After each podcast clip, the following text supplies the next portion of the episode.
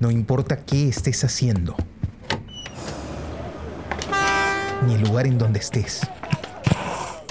Ponte los audífonos. Y acompáñanos en este viaje por el mundo de la imagen en movimiento.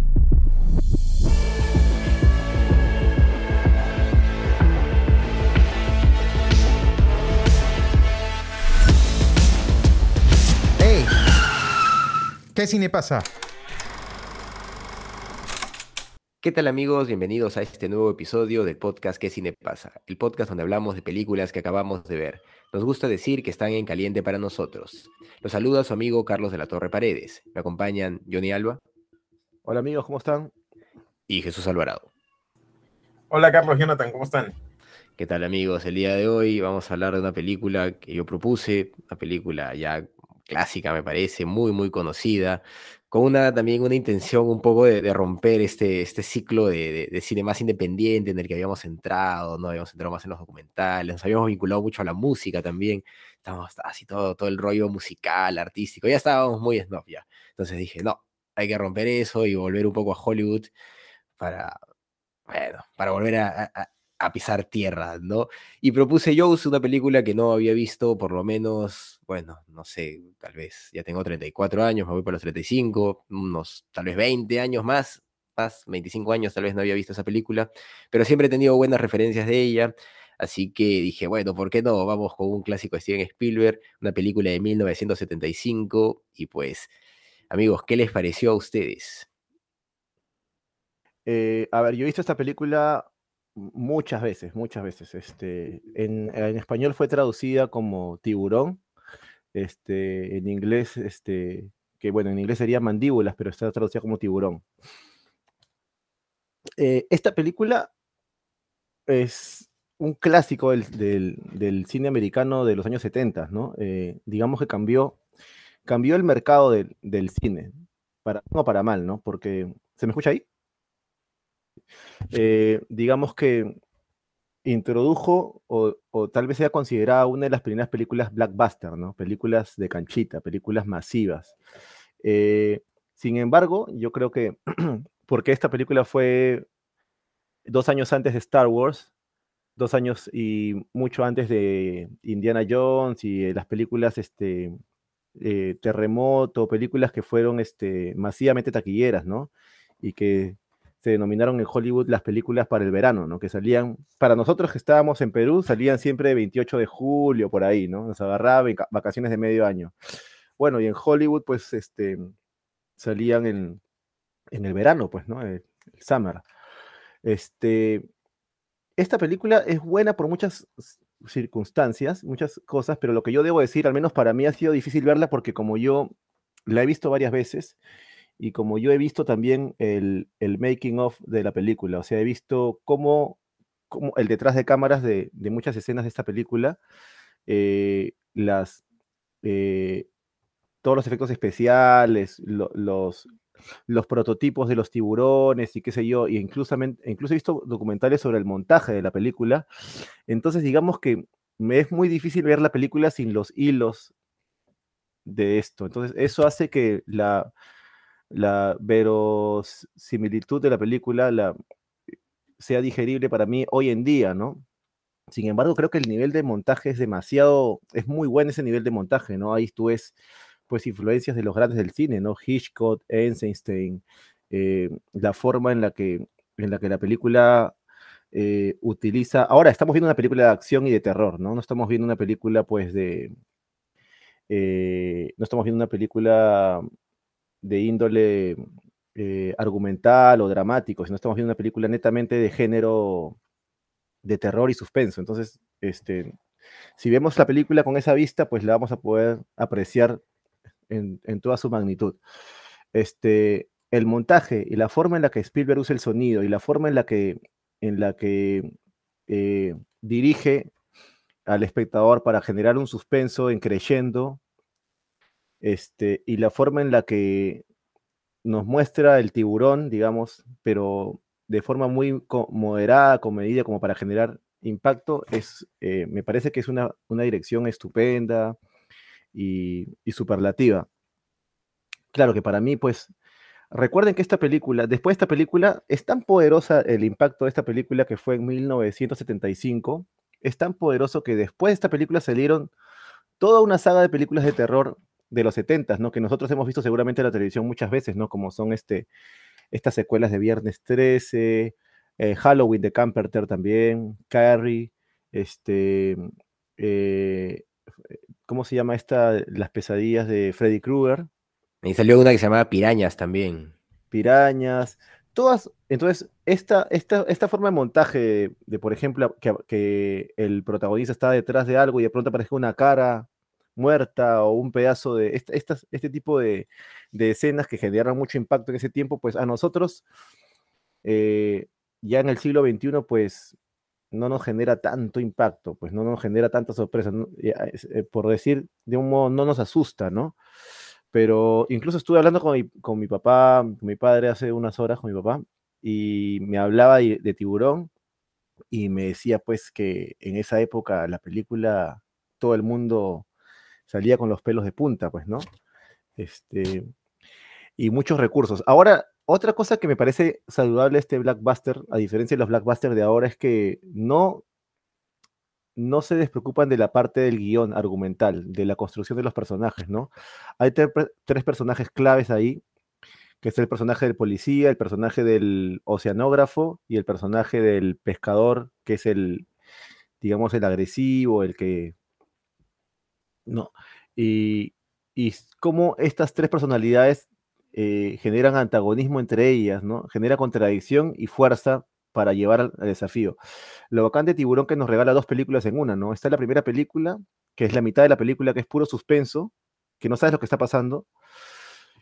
Yo la he visto tantas veces que ya sabía lo que estaba pasando, entonces no, pero desde la primera secuencia, que está súper bien grabada, que parece, parece simplemente una escena de, de veraneo californiano con adolescentes, con un ritmo de música, y cómo se transforma en esto en una tragedia, ¿no? Esa secuencia está muy bien grabada, muy bien lograda. Solo esa secuencia parece solo un cortometraje de Spielberg, ¿no? Spielberg es muy bueno secuenciando este, y planteando este, eh, las imágenes, ¿no? Es muy bueno y, y, por supuesto usando también el, no solamente la música, sino también el sonido, el sonido, eh, la ausencia de sonido, los silencios, todas estas cosas yo creo que Spielberg siempre ha sido un maestro, ¿no? Eh, en, la primera, en la primera mitad de la película había mucha influencia de, de, Hitchcock, ¿no? En la forma como la ausencia del tiburón es lo que asusta más bien a la, a la platea y a la audiencia, ¿no? Y la segunda película más bien es un viaje de aventura, es una especie de Moby Dick o una especie de... El, eh, el pez y el mar, qué sé yo. Es una especie de... Son dos historias distintas, ¿no? En una es una casa y en la otra es la contradicción que hay con el alcalde, esa posición del alcalde tan firme y tan, este, eh, esa frustración que hay porque, porque hay una, una, ineptitud de liderazgo de parte del alcalde, ya la hemos repetido muchas veces en películas como de repente Duro de Matar, ¿no? Con Bruce Willis, ¿no? Donde parece que el héroe fue el que está en contra de todo y el, el que toma las decisiones, pues es un inepto, ¿no? Este, también lo hemos visto en Rambo y en otras películas, ese personaje, pero yo creo que una de las primeras veces que aparece un personaje tan bien escrito como este, este alcalde, es en Tiburón. Ahora, claro, si tú ya has visto muchas películas, pues este personaje te parece repetitivo, te parece pre, pre, previsible, ¿no? Pero para esa época yo creo que no, yo creo que un guion con ese personaje eh, era muy rico, ¿no? Entonces, claro, yo creo que una de las premisas para ver Tiburón, y muchas de las películas que hemos visto de repente de John Ford o de Hitchcock mismo, es este, tratar de olvidarse de todo lo que, del cine que hubo después, ¿no? Eh, lo mismo pasa con Godard, ¿no? Una, película que yo eh, pienso este, proponer ahora, ¿no?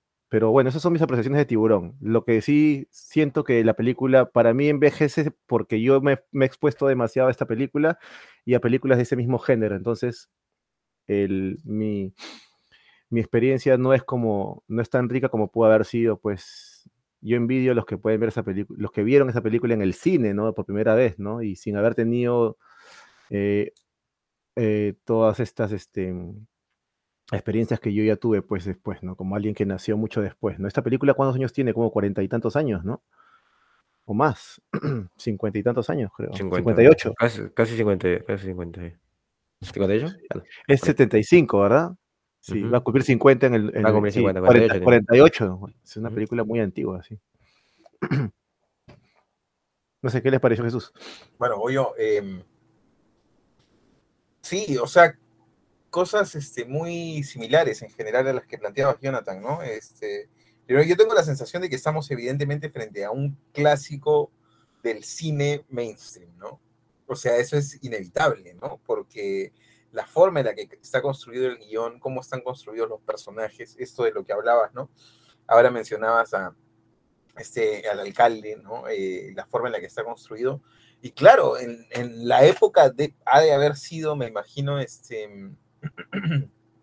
em, innovador, de alguna manera, ¿no? Plantear un personaje de- o estos personajes de esta manera, ¿no? Pero, eh, pero ahora resultan, pues, este, resultan, eh, a mí me da la sensación claramente estereotipados. Predecible. Predecible y Sí, predecible. absolutamente predecible, ¿no? Este, de hecho, los entiendes y los justificas dentro de la trama, ¿no? O sea, son necesarios para la trama. Los justificas dentro de la trama, ¿no? Ahora, bueno, bueno, eso, ¿no? Entonces, eh, digamos, como primera, precisaría eso, ¿no? Estamos frente a un clásico del, de- del cine mainstream. Yo no, no conozco tan, tanto así al detalle la, la historia de, la, la historia del cine hollywoodense y de cómo se fue desarrollando más allá de lo que he visto pues en, el documental de Marcus Sims, ¿no? En eh, Historia del Cine Una Odisea, donde se hacen varias referencias a eso. Este, Fue un bestseller esta película. pero claro, Eh, varias veces he escuchado, claro, eso, eso que tú decías precisamente, ¿no? Que es como que eh, esta película inaugura una época, ¿no? Inaugura una época además de, este, de, de multitudes en el cine, ¿no? O sea, de, de películas que empiezan a llevar a mucha gente a, a las salas de cine, ¿no? Buscando precisamente este, estos altibajos y estas emociones, ¿no? Que son, este, que son súper interesantes o que habría sido súper interesante analizar dentro de ese contexto, ¿no? Ahora, eh, yo pensaba también en que, claro, esta es una película como para que te, te la cruces eh, de pronto, no sé, pues, o sea, para mí hubiera sido muy interesante cruzármela a los 18, 19 años, de repente, sin haber visto mucho, ¿no? Eh, y claro, en el cine mucho mejor, ¿no? Y en- pero es una, como para pasar una, una buena tarde, como de emociones intensas, ¿no? Este, hecha evidentemente para entretener. Y esto no quita, por supuesto, lo otro que mencionabas también, que la película, la realización de la película en sí misma está muy bien lograda, ¿no? Creo que es una, eh, una película del mainstream, sobre todo por la historia, por la construcción de los personajes y por eso, ¿no?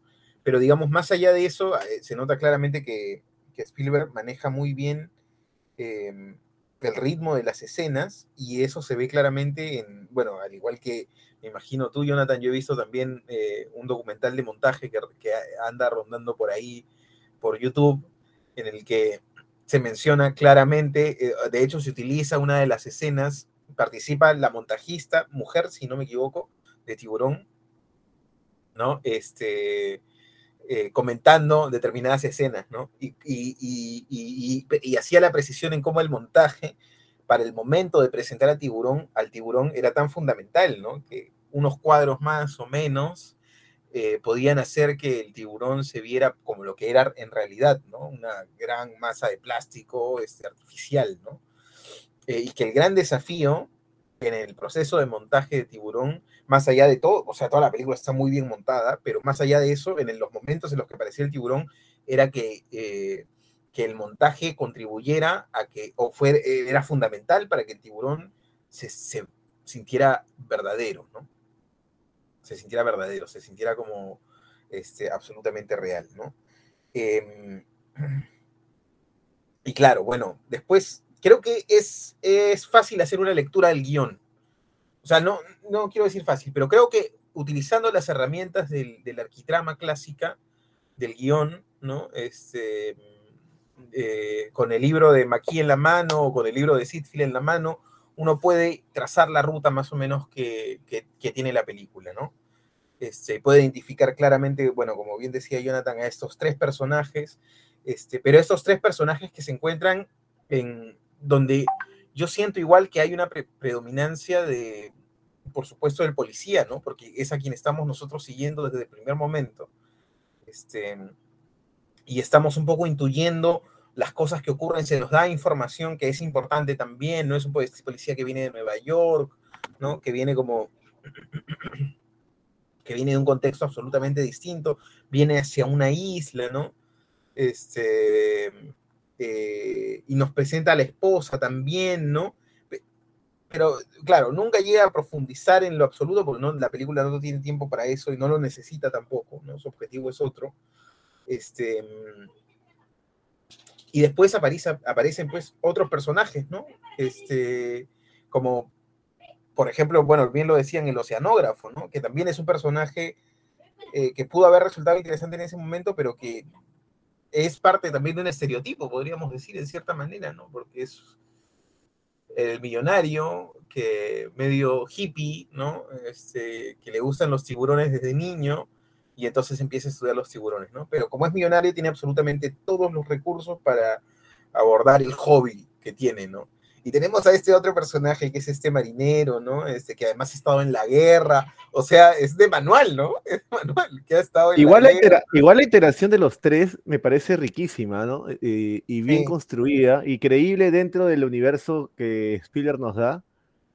Sobre todo esta conversación, este diálogo que tienen en el bote cuando el marinero cuenta lo que pasó en ese accidente que tuvo.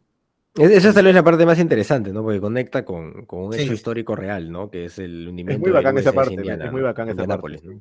El Es tema lo de que, extraño, lo que extraño de las películas este, de Blackbuster de, de hoy en día, ¿no? Que no, se, no, no le dedican tanto tiempo a sus personajes, ¿no? Claro. Ahora, tú dividías eh, la película básicamente en, en dos partes, ¿no? Y creo que en Eh, forma sí, comparto o sea, eso, que- sí. que que no, que me parece que a grandes rasgos, claro, tú puedes identificar dos partes. La primera parte en la que, bueno, el policía y su incapacidad para abordar el tema, ¿no? Que no está muy convencido y todo lo demás, aparece el oceanógrafo como para impulsarlo. Antes ha aparecido este, este personaje del, de este marinero para, como para ofrecer sus servicios, sea, ¿no? Hay implantes. me recuerda un poco a. Es, no, no, no, pero- solo para terminar, mm, pero me parecía súper interesante eh, la segunda parte, ¿no? Este, es- está muy bien construida toda la segunda parte. Claro, esto que tú denominabas como, un- como una suerte de aventura, ¿no? Como una suerte de Moby Dick. Está Y bien parece construida. Moby Dick realmente, ¿no? Es sí, excelente sí. esa parte. Claro, está es- influenciada eh, seguramente por Moby Dick, porque el personaje del, del pescador, pues es idéntico pues al, al personaje de este, no recuerdo el nombre. El, el personaje que interpreta este, se llama Rob Chow, creo, o algo así, no recuerdo ese nombre del del actor. No, que- Claro. y que además sabe perfectamente que, este, de hecho, parece, es como que estuviera buscando la muerte, ¿no? Porque tiene encima los traumas de la guerra y cosas así, ¿no? Que se, que se van deslizando. Este, pero claro, pero y ya para, con eso cierro y le doy paso a Carlos para ver este, para que nos haga algún comentario, eh, algún comentario más de, de la película eh, que, que, que es clave en una película como esta, decía Jonathan, eh, el momento en el que aparece o no aparece el tiburón. Y cómo es que además, y esto también se comentaba en el, no sé si el- precisamente en este documental sobre montaje o en algún otro, pero de hecho es evidente al ver la película que es clave eh, la, construcción de la banda sonora, ¿no? Porque cómo es que eh, esta música, este estribillo que se repite cada cierto rato, ¿no? Es, es el- como, como esta suerte como el de leitmotiv musical, ¿no? Este, nos anuncia permanentemente al tiburón, aun cuando no lo vemos, ¿no? Y la cámara, por supuesto, contribuye, a sugiere de alguna manera como una subjetiva del tiburón, pero de hecho no se le ve al tiburón, ¿no? Eh, pero claro, es como un entrenamiento, ¿no? Se construye como la identidad o la correspondencia de la música con el tiburón, ¿no? Eh, y en los momentos claves suena la música, no es el tiburón, pero nosotros sentimos que el tiburón está ahí acechando, ¿no? Eh, ese tipo de construcción es clave en el cine, de hecho se menciona en el, en el documental de Mark Cousins, no sé si específicamente con el, con el ejemplo de tiburón, pero sí con varios otros ejemplos de lo importante que es ir construyendo los símbolos, ¿no? Eh, a lo largo de las películas, ¿no? Entonces vas vas este, dotando a determinados elementos de una simbología y, más adelante, el, en momentos clave, el espectador lo intuye como lo relaciona inmediatamente a eso que, a esa relación que el, que, el, director ha construido, ¿no? Bueno, para mí ha sido interesante volver a ver la película después de tantos años y, claro, definitivamente el, trabajo de, Spielberg es, bastante, bastante importante y bastante interesante también, ¿no? Eh, su, montaje funciona muy bien, él es un director que, sabe empujar las películas, pues lo ha mostrado a lo largo de, toda su carrera y creo que desde que inicia es así. Eh, sin embargo, claro, en esta construcción del arquitrama clásico que, todos reconocemos y que pues, este, se repite en la mayoría de, ficciones, eh, por algunos momentos me, sacaban a mí de la película, ¿no? Eh, por ejemplo, pienso en este momento en donde están los, los, tres en el bote justo antes de, del, del monólogo de, del, no me acuerdo cómo se llama, el pescador, eh, donde cuenta pues que es eh, un sobreviviente del USS Indianapolis, ¿no? Eh, en donde los marineros cayeron y se enfrentaron a tiburones y sobrevivieron por algunos días, ¿no? Es un, hecho histórico. pero antes de eso, ¿qué sucede, no? ¿Qué sucede en, este momento? Sucede que ellos están mostrándoles las cicatrices, no sé si se acuerdan en ese momento, ¿no?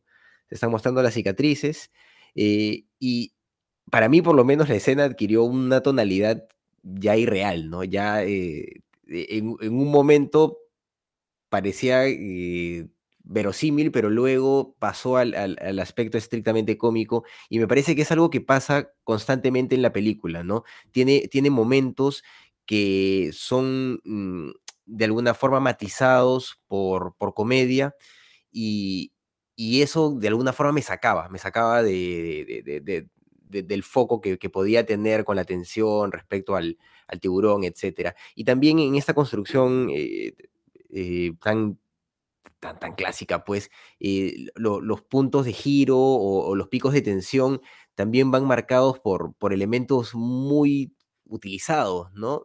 claro, tal vez, yo, yo creo que ya, ¿no? Ya se, ya se venía trabajando cine bastante tiempo, creo que que es algo que, ahí lo ha replicado Spielberg.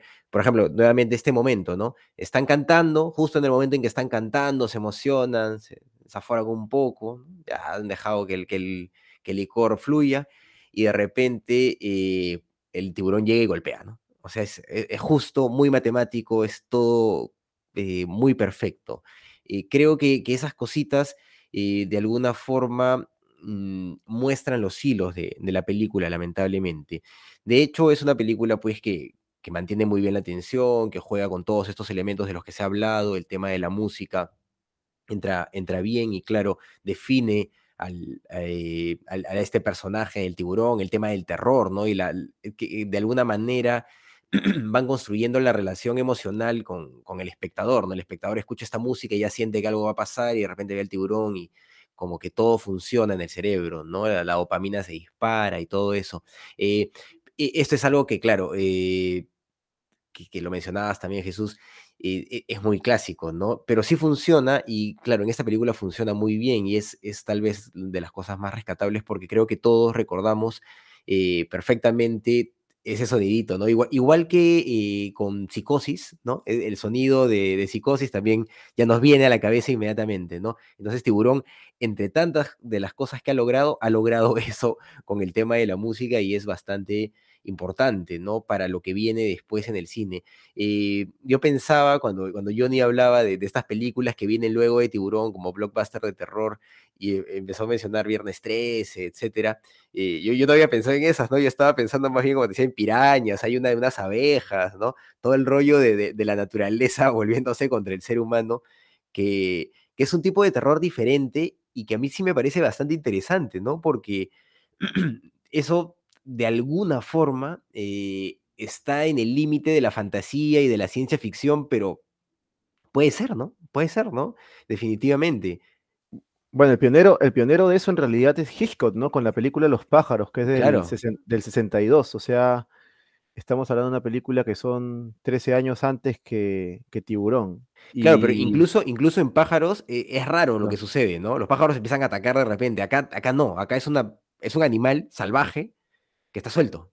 ¿no? Es, es peor todavía, es más loco, eh, ¿no? En, en todo caso, de alguna forma u otra, pues lo de tiburón es más verosímil para mí. Pero lo- los pájaros están muy bien grabadas. Hitchcock, Sí, de, creo- de hecho. y, y está muy bien editada y estamos en el año 62, nunca se había, se había visto algo así, entonces yo he visto Los pájaros con, ¿cómo se llama? Tippi Hendrix, la actriz este, fetiche de esos tiempos de Hitchcock, ¿no? Que estuvo también en...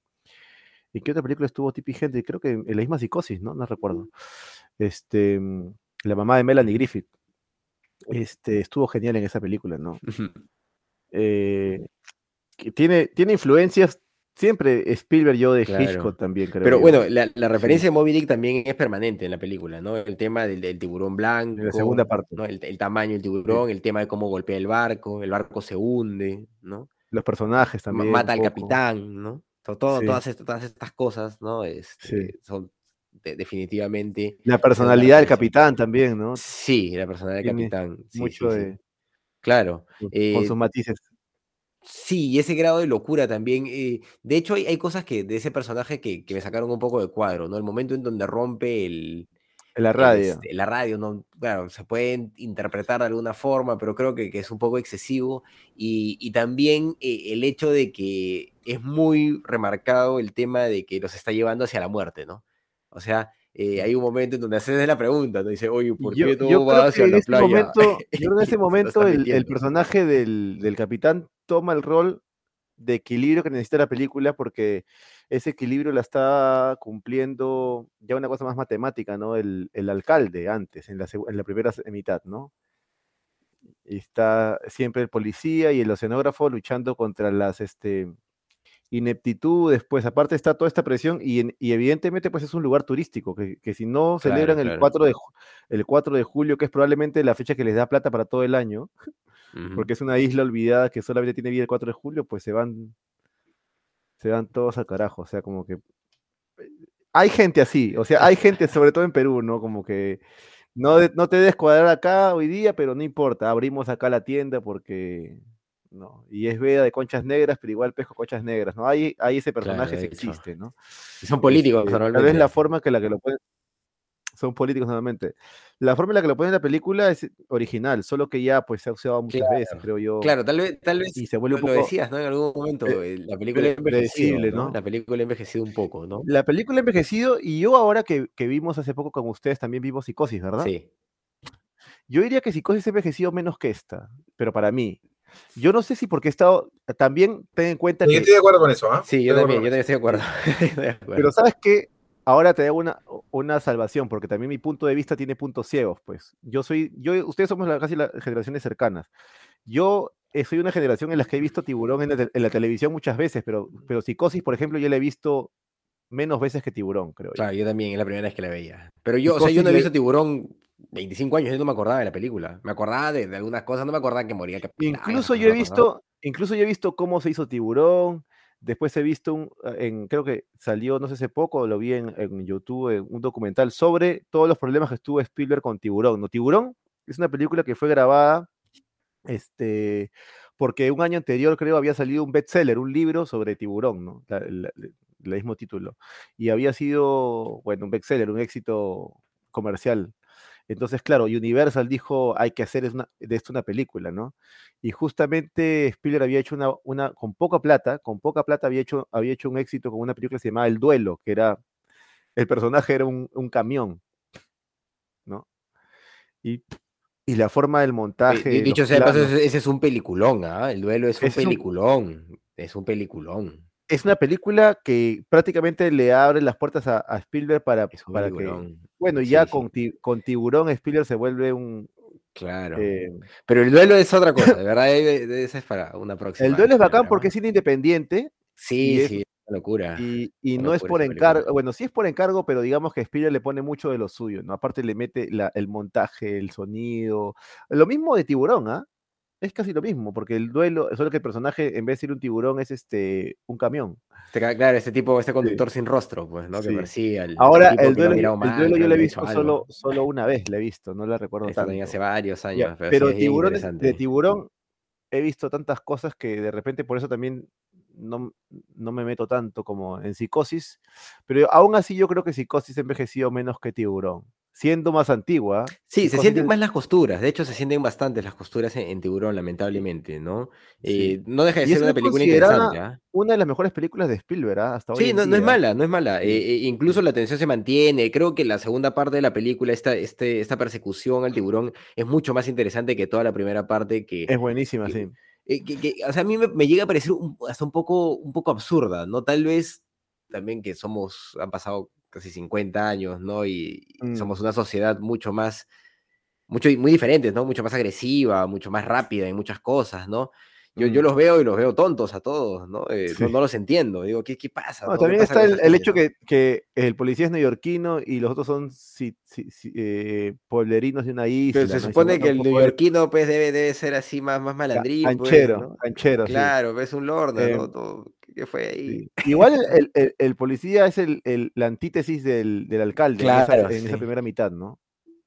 Y luego el policía se vuelve la antítesis del, bueno, debe ser también la idea de gringa de, forma, de- orden, ¿no? O sea, hay, que- hay que, hay que hacer caso a las cosas. pues. Sí, igual, igual la película Sí. es una película de género también. Y, y- y una película de género tiene ciertas eh, estructuras, qué sé yo, limitantes y, y cosas para que también lleguen al público más masivo, ¿no? Pero Oigan, yo no, es tenía. fácil, no es fácil hacer una película de género, eso es lo último que quería decir. No es fácil tampoco. O sea, pareciera fácil porque hay manu- muchos manuales sobre cómo hacerlas, pero, pero no es fácil tampoco hacer una película de terror. ¿ah? Yo creo que el terror es uno de los, de, de los, de los géneros más difíciles de, De hecho, hacer que en el miedo. Algo quería decir Jesús. Tranquil- tranquilamente, ¿ah? Sí, perdón, Jesús. No, no, sí, que yo, este, ¿sabes? Estaba mm, chequeando un poco de información sobre Spielberg y, eh, y eh, me he quedado sorprendido por varios datos que, que he ido encontrando sobre Spielberg, ¿no? Que de hecho ya es una suerte de ícono en el, en el cine, ¿no? En el mundo del cine en general, ¿no? Alguna vez algún director, no recuerdo exactamente a quién, le preguntaron si se consideraba un cineasta independiente. ¿No? Y la respuesta del director fue genial, ¿no? Dijo, independiente, independiente es Spielberg, que hace lo que quiere, ¿no? que puede hacer lo que quiere. Eh, entonces, eh, Tibur- eh, Tiburón la hizo Spielberg con 29 años. Esto es muy deprimente para nosotros. La hizo con sí, 29 sí. años, la hizo con un, un presupuesto de 9 millones de dólares. 9 millones de dólares y tuvo una recaudación solo superada por la de E.T., este, bueno, en la taquilla de él, digo, este, de 476.5 millones de dólares. ¿no?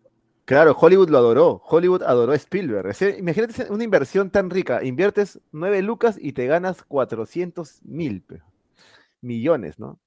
Claro, una bestialidad, pues, ¿no? Claro, le dio plata al estudio para varios años. Claro, entonces, claro, yo veía, buscaba aquí en el, en el, Wikipedia, eh, claro, porque veía 400, eh, ta, y buscaba otra que haya superado del mismo Spielberg, que haya superado esa taquilla, y la única que supera, película que veo aquí que supera esa taquilla, es um, si no me equivoco.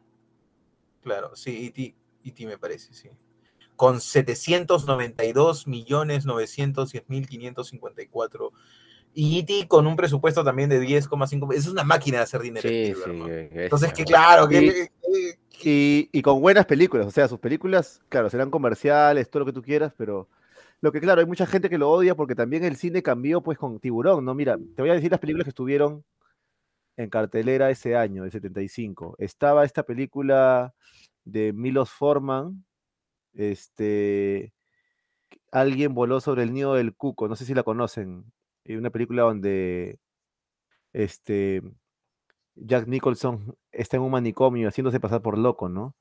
Después se estrenó Barry Lyndon también ese año. Se estrenó. Peliculón también de Kubrick, Gary Lyndon. tarde- m- le- Para mí es mi favorita de Kubrick esa, pero no tuvo mucho éxito comercial, ¿ah? Fue, fue buena, un fracaso buena. comercial, Muy pero es larga. buenísima. Es buenísima. Sí, no sé, pues también la audiencia ya estaba pidiendo otras cosas, ¿no? Cuatro Eh, horas creo que dura esa Estaba vaina. también Tarde, Tarde de Perros de, de Al Pacino, que es un peliculón también. Sí, yo prefiero, prefiero este, la de Kubrick. La de Kubrick es una obra maestra, pues. La de Kubrick es una obra maestra. la- eh, Barry Lyndon, creo yo. Para mí es la mi favorita de Kubrick, ¿no? Pero bueno, Kubrick tiene varias películas buenas, ¿no? Este, pero Tiburón también yo creo que es una buena, una de las obras maestras del mainstream, ¿no? De la, del, del blockbuster. Ha envejecido mal, creo yo, para mí, ¿no? Otros podrían decir Claro, que no. eh, otros- Tal vez el mainstream eh, suele envejecer peor, ¿no? Es- creo que es normal eso. Mm, tal vez, no sé. Las películas, hay películas que no envejecen tan mal, ¿no? Alien, por ejemplo, para mí, yo veo el, el octavo pasajero yo- y, yo- y me la creo toda. yo ¿ah? no sé, claro. ahora, ahora se Aunque no mainstream, Aunque sinceramente, yo no lo considero mainstream. no, main- yo- no la veo mainstream. no, la 2 no, tal pero vez más, pe- pero la 1, no, no, pero la 1 fue una película comercial. pero, o sea, comercial. pero su construcción no, o sea, claro, es un arquitama clásico, todo eso, pero eh, Muy eh, autoral, claro. Sí, es rara, ¿no? Esa película rarita. Sí, sí, sí, no Pero, es. pero, pero era una película blockbuster, ¿no? No, Una sí, claro, claro, que claro. Salió en verano, tiene todos los códigos de blockbuster, este, Alien, y fue, y salió todavía después de Star Wars. Solo que Ridley Scott no la quiso hacer tipo Star Wars, le hizo, le dio otro giro, ¿no? Este, Mm, Yo habría que hace verla algún tiempo, hace algún tiempo vi un documental de Wim Wenders, en una época yo me pegué así feo con Wim Wenders, Mm. este, y vi varias cosas de él y entre, entre, las, co- entre los documentales y las películas de Wim Wenders que vi, este, encontré un documental que me pareció fabuloso, que en una época, no recuerdo ahora cuándo, en Cannes, Wim Wenders se apodera de una habitación. Bueno, para esto la película, el documental se llama Habitación 666, ¿no? Entonces, en el contexto de Cannes, se apodera de una habitación y hace entrar a una serie de directores, ¿no? A un grupo de directores, entre ellos Spielberg, ¿no? ah, man, ya. Este, y Godard, y Herzog, y otros Yo directores, esa. monstruos, monstruos del cine. Monstruos del cine. Y lo- lo- los hacía entrar con una cámara encendida o con 666. a ver, si mal- habitación 666. Si mal, si mal no recuerdo, con la consigna de encender la cámara, o sea, lo que había en la habitación era una cámara y un papel. Entonces le decía, ve, pone reca la cámara este, y, y lee lo que dice el papel. Y el papel decía, la pregunta del papel era, ¿cuál es el futuro del cine? Ah. Este, Y era el despliegue absoluto de, o sea, era una bestialidad de dispositivo, pues, ¿no? Entonces, este, Qué bacán. es, es como para verlo, ahí eh, se desliza de alguna manera la, la visión, pero también la, la visión contrastada eh, de estos personajes con respecto al cine, ¿no? No recuerdo muy bien, porque vi hace algunos años este documental, no recuerdo muy bien qué dijo Spielberg, porque toda mi atención se la llevó Herzog, que antes de responder se descalzó, ¿no? O sea, se quitó los zapatos, o sea, leyó la pregunta, Herzog es un empezó a maestro. quitar los zapatos, se quitó las medias y empezó a responder. ¿No? Entonces esa Es imagen muy se quedó histriónico Herzog, sí, pues, es ¿no? muy, es muy, es muy Herzog, sí. Y es la genialidad de Wim Wenders también, que en medio de su locura entiende que la magia del cine es provocar, ¿no? Provocar cosas. Este, Sí, Wenders es muy buen cineasta. Cla- Y, espe- y- y es la, la fe, bueno, lo hemos comentado, comentado varias veces hablando de documental, ¿no? La fe y la, la paciencia y la, y la necesidad y la, la confianza en que algo va a surgir, ¿no? De esa pregunta algo va a surgir en ese momento. Y todos entran en el juego, ¿no? Pero sería interesante, y ahorita me, me viene el cuento porque me, de hecho me- le voy a dar una mirada este, para ver qué es lo que respondió en ese momento Spielberg con respecto al futuro del cine. Ah, sería buenísimo. Era un momento además en el que aparecía la tele y Wim Wenders tenía toda esta, eh, él tenía eh, El VHS será. esta duda con respecto a si la, el cine iba a sobrevivir a la tele, ¿no? Mm. O qué era esto que, bueno, ahora la gente podía tener imágenes en su casa, ¿no? Que era una cosa como... El VHS aparecía en época, el VHS, imagino, ¿no? Cla- eh, claro, bueno, la, creo que la tele habría que ver bien de cuándo es, pero claro, tenía toda esa preocupación Wim Wenders en ese momento, ¿no? Y empezó a experimentar él con, bueno, ya, en fin, ya, ya hablemos, cuando pongamos una película de Wenders, ahí hablaremos de eso. Claro, No, pero, pero buena, buena, buena ponerla. Pero bueno, de Spielberg, eh, es, es interesante también hablar un poco de Spielberg, ya que estamos hablando de esta película, ¿no? Tiene películas como Rescatado Soldado Ryan, La Lista de Children, E.T., tiene películas Bueno, la lista de. Schindler, eh, no, bueno, ya, bueno, es un juicio de valor, pero, del, pero me parece mucho más película que esta. Bueno, Spielberg como que le quiso dar un tono muy autoral, pero depende con qué, con qué giro la evalúas, porque es muy fácil siempre pensar que la película dramática es mejor que la película no dramática, ¿no? o que la comedia. Entonces, em, yo también tengo la intención, la intuición la misma, pero creo que es un juicio apresurado, no sé. Bueno, que cada, película tiene su, su propio código, ¿no? Y lo, lo interesante de Spielberg es que puede manejarse también en, estos distintos códigos. códigos sin perder su capacidad de ser mainstream y hacer Y cantidad sin de ser Spielberg, ¿no? Porque tú ves ¿no? que su sello está ahí, ¿no? Su sello de esta película es de Sí, Spielberg, ¿no? Claro, claro, Eh, se tanto, nota. tanto en la lista de Children como en estas, te das cuenta que las dos son de Spielberg, ¿no? La manera como Mm. maneja el montaje, la música, los silencios, este, las secuencias y los planos secuencias. Claro, y es- tiene películas bien, bien rayadas, ¿no? Y bien, este, bien experimentales, por ejemplo. Atrápame si puedes, me gusta esa con, es- con Leonardo Esa es DiCaprio. ejemplo. interesante, esa es, inter- esa es más Ah, moderna. esa es eh, Antes está. es buena. Sí, es muy Esa es buena. buena, esa es de, de Spielberg. Eh, está también Encuentro cercano La del tercer tipo, que es una película rarísima. Ah, ¿no? con, con Richard Dreyfuss. Y esa es, es Ah. creo que la, que la que le sigue a Tiburón, ¿no? Que Mm, Es, rara la película- película. eh, Es peliculón. película. Sí, A mí sí, me sí. gustó mucho esa película. Después está, bueno, eh, La Terminal con Tom Hanks, ¿no? Tiene películas Sí, diferentes. sí. eh, como dice, como dijo Jesús, ¿no? Hace lo que quiere, hace lo que independiente de Spielberg, ¿no? Claro, y le gusta hacer eso, así que está bien, ¿no? Le, le- le funciona bien a- al tío Spielberg. Hace tiempo que no dirige, ¿no? Bueno, ya está más, mayor también. Hace tiempo que no dirige. Ya es que, eh, bueno, la dinámica en, en el cine de, de Hollywood es otra, ¿no?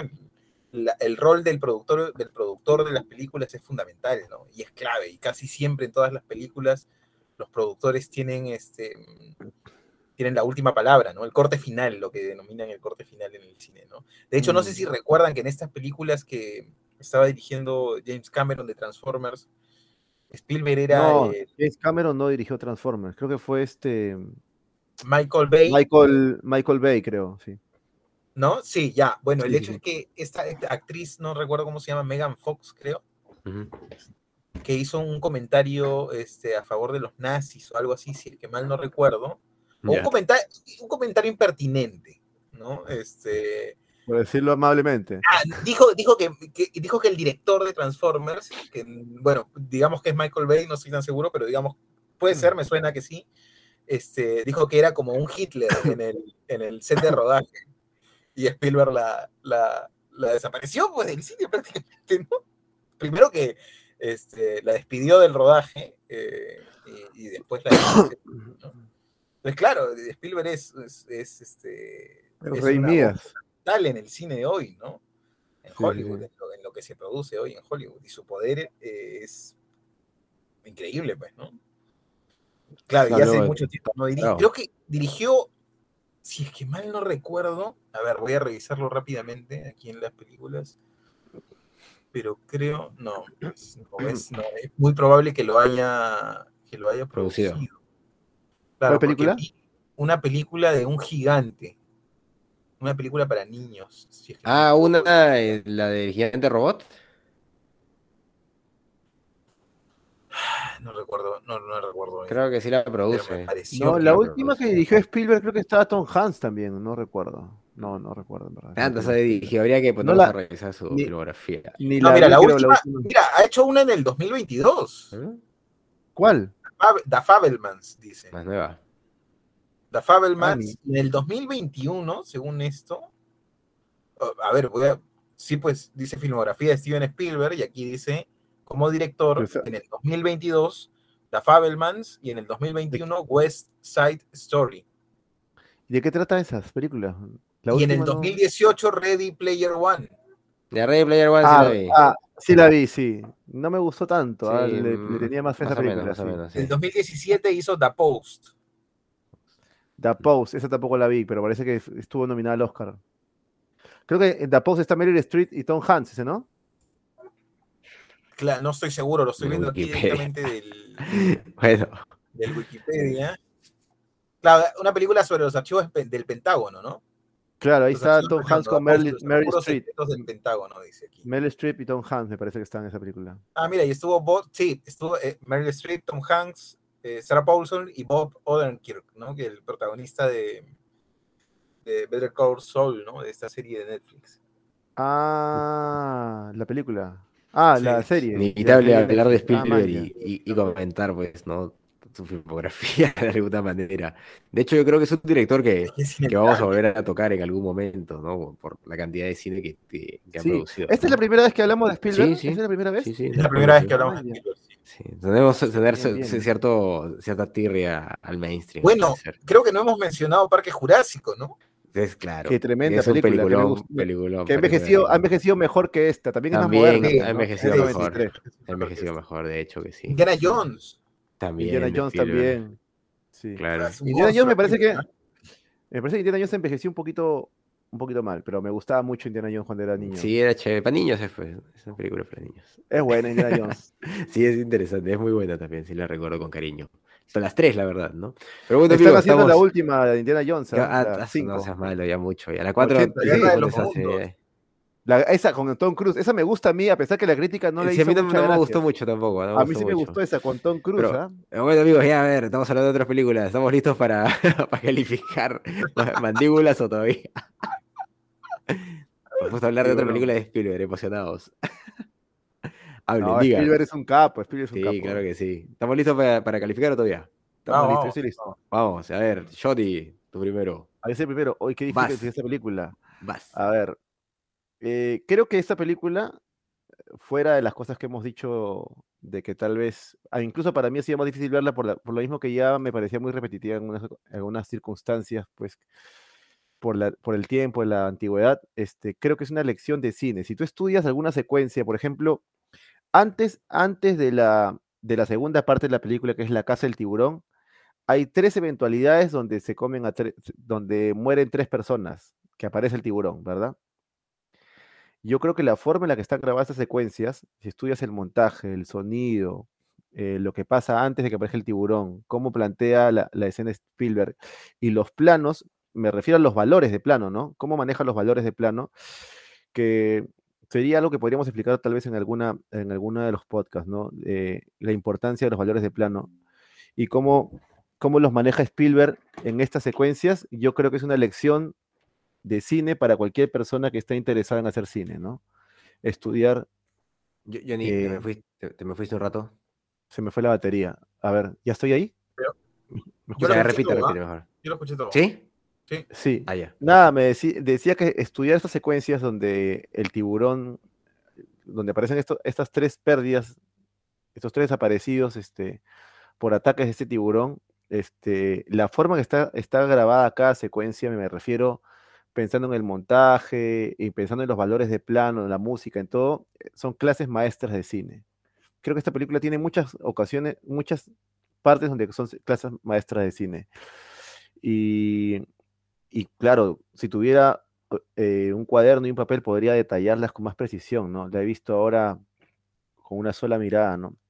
Este, así que sí, yo a esta película le voy a poner un 8, un 8, ¿no?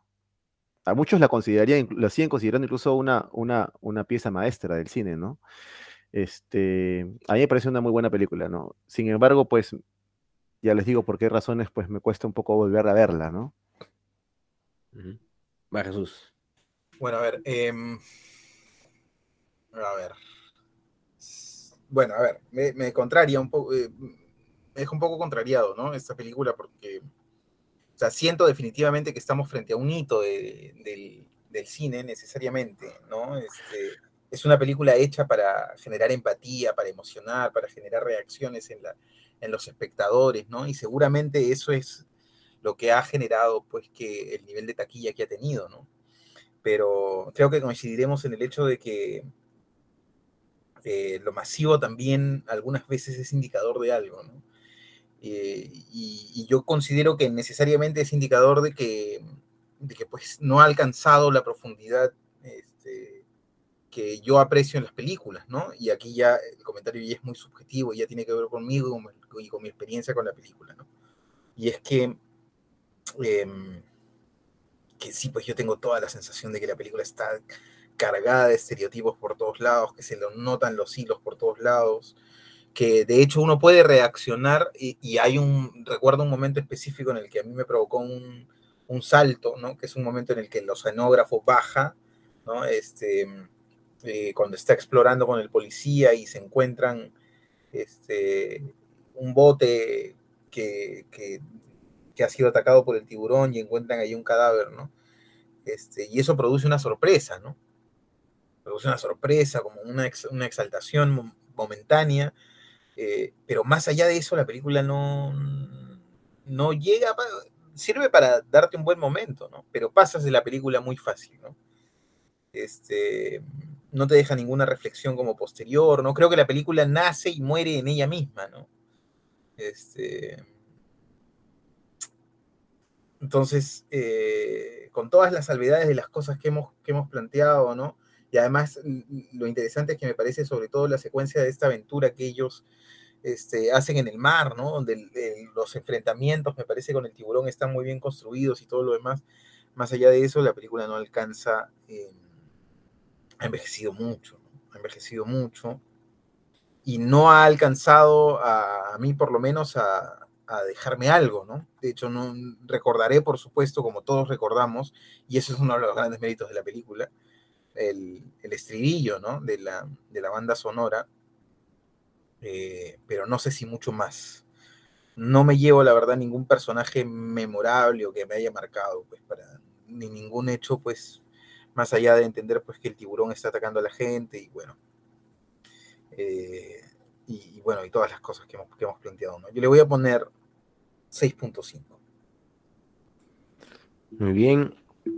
Bueno, de hecho es una película clásica del mainstream, como ya se ha comentado. Yo tengo reparos también con la película vinculados a justamente a las costuras, ¿no? Que, tanto se notan eh, a, estos personajes, pues, eh, de cierta forma también estereotipados, mm, de cierta forma también unidimensionales, ¿no? que, que, termina siendo un problema a estas circunstancias tan, tan matemáticas, que claro, que, son funcionales dentro de, la estructura y, son fáciles de seguir para los espectadores, pero no sé, yo siempre tengo la idea de, de, que se puede ir un poco más allá, ¿no? Y, que es una decisión que, toma el, artista en este caso, y claro, Spielberg ahora quería pues básicamente reventar taquilla, ¿no? Y, y creo que será su objetivo y en ese sentido lo logra pero aquí no estamos pues para, o bueno, no, yo creo que, si nos sentamos a hablar de cine no lo hacemos para ver cuánto ha vendido no, no, simplemente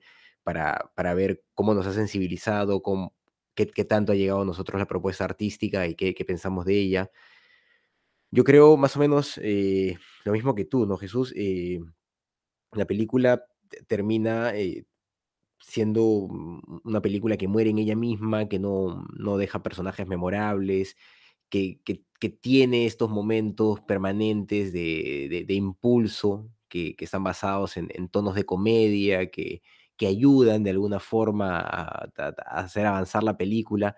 Entonces, eh, claro, eh, el, problema no es que sea necesariamente de, manual, ¿no? El, problema es que eh, no, no muestra un poco más allá de eso. Que, que sería lo ideal, creo yo y es por eso que la película envejece con, tanta facilidad y, sentimos eso todos, ¿no? Y decimos incluso, hoy esta película envejeció más que otras, ¿no? Y, claro, definitivamente es por eso, ¿no? Porque los personajes no son unidimensionales, porque la historia avanza de una forma que no tiene mucho sentido. los personajes, ¿no? Eh, el alcalde, por ejemplo, en su unidimensionalidad es estúpido, ¿no?